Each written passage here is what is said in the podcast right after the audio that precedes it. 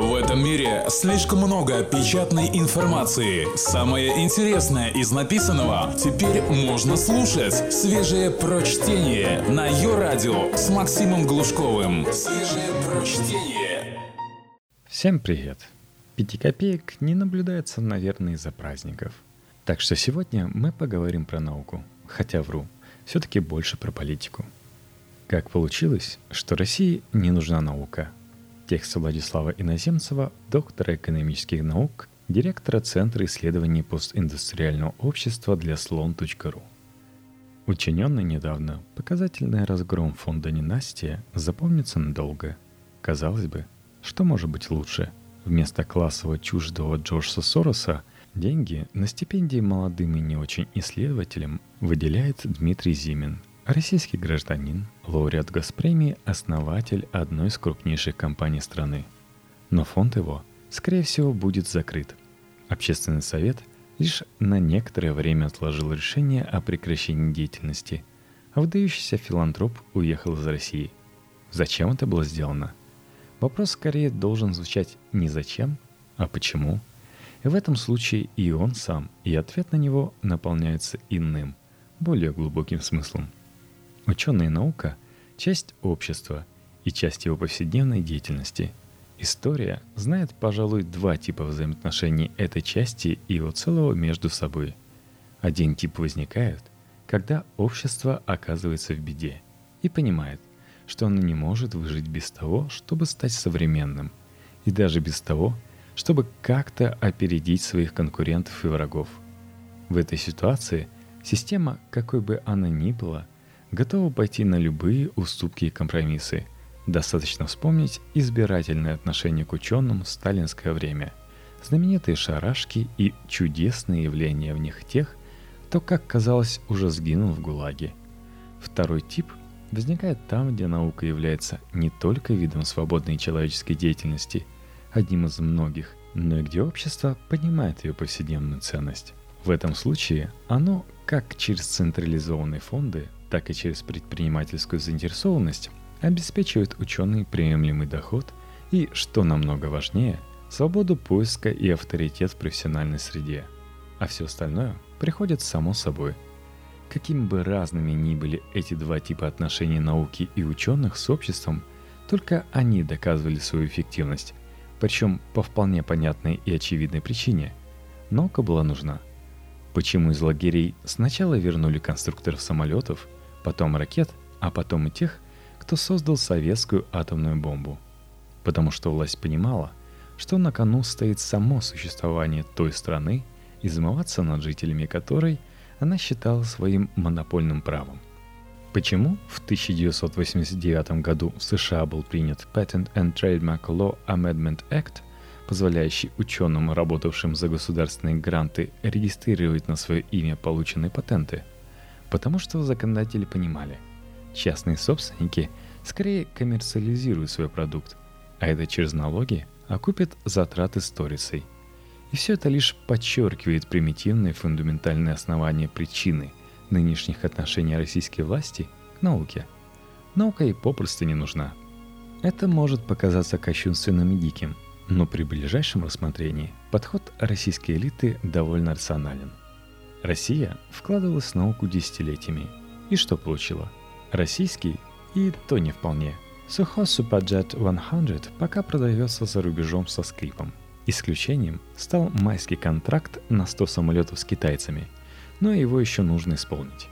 Танк «Армата», как доверительно сообщают нам китайские же товарищи, использует не самые современные технологии и слишком дорог. Казалось бы, мы нефтедобывающая страна – и должны быть одними из лидеров прогресса в нефтедобывающей отрасли. Но у нас почти нет современных технологий нефтедобычи. Вклад иностранных нефтесервисных компаний в российские проекты, связанные с горизонтальным бурением, составлял доведение санкций 56%, а в области технологии гидроразрыва пласта 93%. Современные локомотивы мы собираем только по лицензии. Компьютеров и средств мобильной связи не производим. При этом в стране столько денег, что можно позволить себе любой импорт, в таких условиях финансирование прикладной науки является заведомо убыточным предприятием. Нужда в таковом появляется либо тогда, когда вы приближаетесь к передовым образцам, как происходит сейчас в Китае, либо когда пребываете в состоянии осажденной крепости. Пока мы ни в первой, ни во второй позиции. Только свежее прочтение на Йо-Радио. Финансирование фундаментальной науки еще более сомнительно. Оно требует огромных денег. Сначала на обучение студентов, потом на содержание исследователей, потом на оборудование и так далее. Результат же, даже если он окажется весьма многообещающим, все равно не будет у нас применен. Нет ни конкурирующих между собой промышленных компаний, ни систем стартапов, ни многомиллиардных по капитализации технологических компаний. Даже если, например, будут сделаны прорывные открытия в медицине, то, во-первых, мы не сможем создать оборудование на их основе, и, во-вторых, оно не будет применено в стране, где на здравоохранение из бюджета тратится в среднем 250 долларов на человека в год, при том, что в Европе не менее 2000 долларов. Это значит, что финансирование российской науки оборачивается зарубежным процветанием. Именно там изобретение коммерциализируется – Именно туда уезжают лучшие студенты и инноваторы. Неудивительно, что к каждому новому призыву увеличить финансирование науки власть относится скептически. Если сегодня за рубежом и так живет больше успешных ученых с российскими корнями, чем в самой России, зачем же еще помогать проклятому Западу? Последний момент открывает еще одну причину, по которой российские власти сегодня не могут быть расположены к ученым. Логика научного знания – всегда предполагала универсальность. Даже когда вся наука сводилась в Европе к теологии, проблемы, которые обсуждались на латыни, только в относительно короткий период национальных государств с 13 по 20 век наука стала национальной. И то потому, что государства сформировали различные бизнес-модели и обладали противоположными интересами.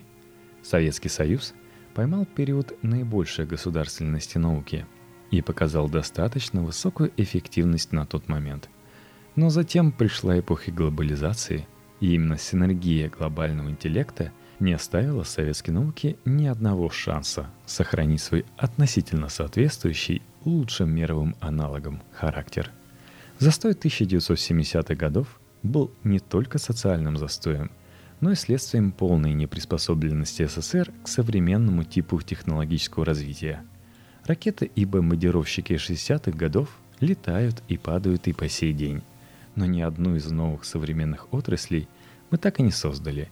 Кадры как утекали, так и будут утекать. Разрыв с передовыми странами будет становиться все большим. Чтобы что-то исправить, нужна невиданная для России социальная политическая открытость. И не только. Нужно, чтобы общество было организовано по современным канонам – но это противоречит идеологии нынешней верхушки. И поэтому исследователи-инноваторы будут чувствовать себя в России все более и более неуютно. Разумеется, существует проблема статусная. Россия перешла от советской эпохи к современной не через созидание, как, например, тот же Китай, а через разрушение всех основных социальных структур и связей. В любой нормальной стране, где наука занимает подобающее ей место, существует научная элита – ранжирование которой в ее замкнутой среде является показателем реальных достижений ученых. Так же, как существуют элиты предпринимательские, политические и военные. В России от этой сложной системы остался лишь формальный статус, который легко приобрести за деньги. Предприниматели и военные становились депутатами и чиновниками, чиновники – миллионерами – и, конечно, почти каждый по-настоящему уважающий себя миллионер, министр, депутат или генерал обзаводился дипломом доктора наук и коллекцией якобы написанных им книг. Обратный поток из науки во власть и бизнес был закрыт, а престиж профессии разрушен. Восстанавливать его сейчас не только сложно, но и опасно. Взгляните на Диссернет. Для настоящей очистки нужны десяток таких проектов – и глубокие изменения во всей научной культуре. Неудивительно, что наука в России в значительной мере стала имитацией. Государство поддерживает ее в той мере, в какой она нужна ему как визитная карточка. Именно поэтому придумываются Роснана и Сколково. В федеральных университетах появляются зарубежные профессора, которые редко бывают там лично, но подписывают свои статьи, положенные за неплохие деньги аффилиации. Чиновники отчитываются за выделение на святые цели все новых и новых миллиардов, которые потом в значительной степени уходят неизвестно куда. Достаточно посмотреть на нашу гордость Роскосмос, который 89% средств или 71,6 миллиардов рублей, выделенных в 2014 году на НЕОКР, потратил нецелевым образом. Государство, повторю, рассматривает науку не как самостоятельную функцию общества, а как часть созданной им финансовой и политической системы, которая не должна в своем функционировании отклоняться от заданных параметров. Если исходить из сказанного, я бы ответил на поставленный в начале статьи вопрос очень просто – Фонд «Династия» разгромлен потому, что власть не допускает исключений из своих правил, иначе как для своих халуев. Ничего личного здесь нет. Есть закон, и он един для всех. Кто не участвовал в кооперативе озера. А то, что Дмитрий Зимин обиделся, так обидчивым стране не место. Здесь сегодня зарабатывают, а не сентиментальничают. Восстанавливая памятник Сталину, российская верхушка не понимает даже того, что понимал бывший налетчик. Если вы хотите построить сильную страну, то ей нужна наука –